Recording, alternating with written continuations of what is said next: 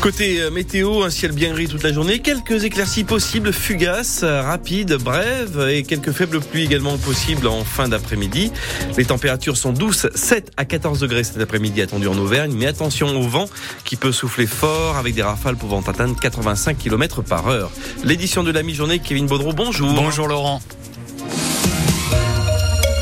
Et nous démarrons, Kevin, avec Raël, ce gourou originaire de Vichy, au cœur d'un documentaire Netflix. Raël, le prophète des extraterrestres, série en quatre épisodes qui sort aujourd'hui sur la plateforme. Bande annonce.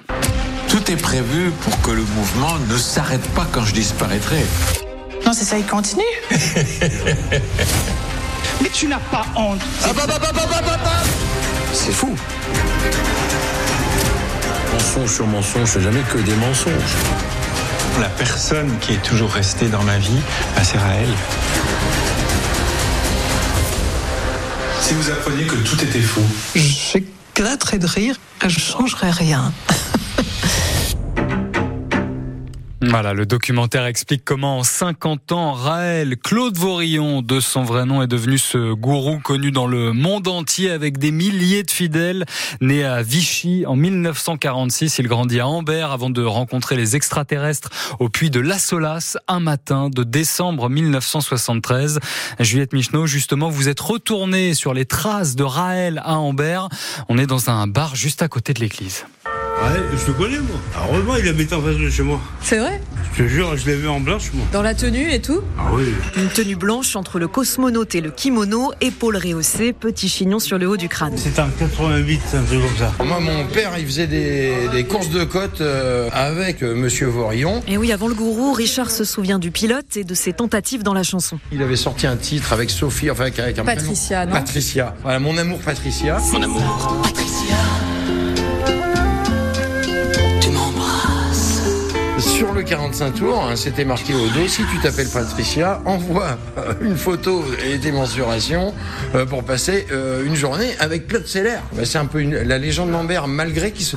Il est pas né Ambert. Il- Pourquoi ça fait un peu honte sinon? Ben, euh, disons que ça dépend. Moi, j'aime bien les originaux, donc ça me dérange pas.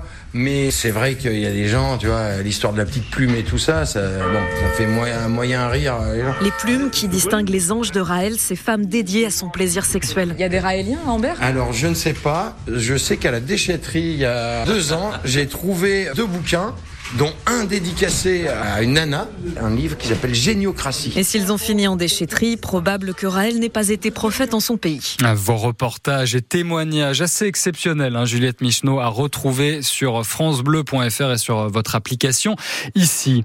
Moment solennel en ce moment dans la cour de l'hôtel des Invalides à Paris. Emmanuel Macron rend un hommage national aux victimes françaises de l'attaque menée par le Hamas en Israël. 42 Français sont morts le 7 octobre. De nombreux proches de victimes sont présents comme Yashedan. Il a perdu deux membres de sa famille au kibbutz de Niros près de Gaza et il est également l'oncle de l'un des trois derniers Français présumés otages du Hamas. Malgré ce traumatisme pour sa famille, Yashedan tenait à participer à cet hommage. Ce qui s'est passé là-bas, à Niroz, les gens ont été déchirés de leur lit, enlevés de leur famille. Je ne sais pas comment je vais me tenir, je ne sais pas comment ça va agir sur moi, mais je sais que je veux montrer qu'on est là et je veux être pour dire merci, pour dire merci à la France. L'hommage aux victimes françaises du Hamas est à suivre en direct vidéo sur francebleu.fr.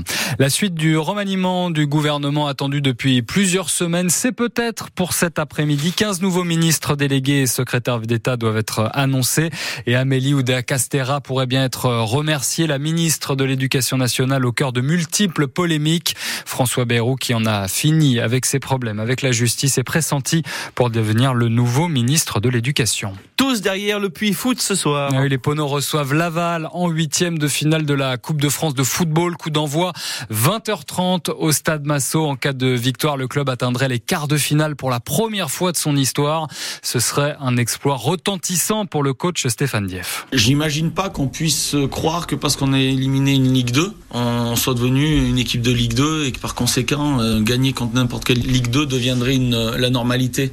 On joue Laval qui fait une très belle saison et si on venait à performer ce soir, ça serait pour la peine un exploit retentissant parce que eux, ils sont pas très loin des places euh, du ticket Ligue 1, quoi, on va dire. Pour la deuxième fois, on est dans la peau de celui qui a rien à perdre. Faut juste prendre ce costume-là. Il est plus facile à endosser, je trouve, que le costume du favori. Euh, donc, euh, s'il y a en jeu, il doit générer qu'une pression positive, voilà. Maintenant qu'on est là, on a envie d'y aller. Hein. J'ai envie de dire que c'est humain, et heureusement heureusement. Mais ça n'empêche pas qu'on a aussi conscience de l'adversaire qu'on rencontre.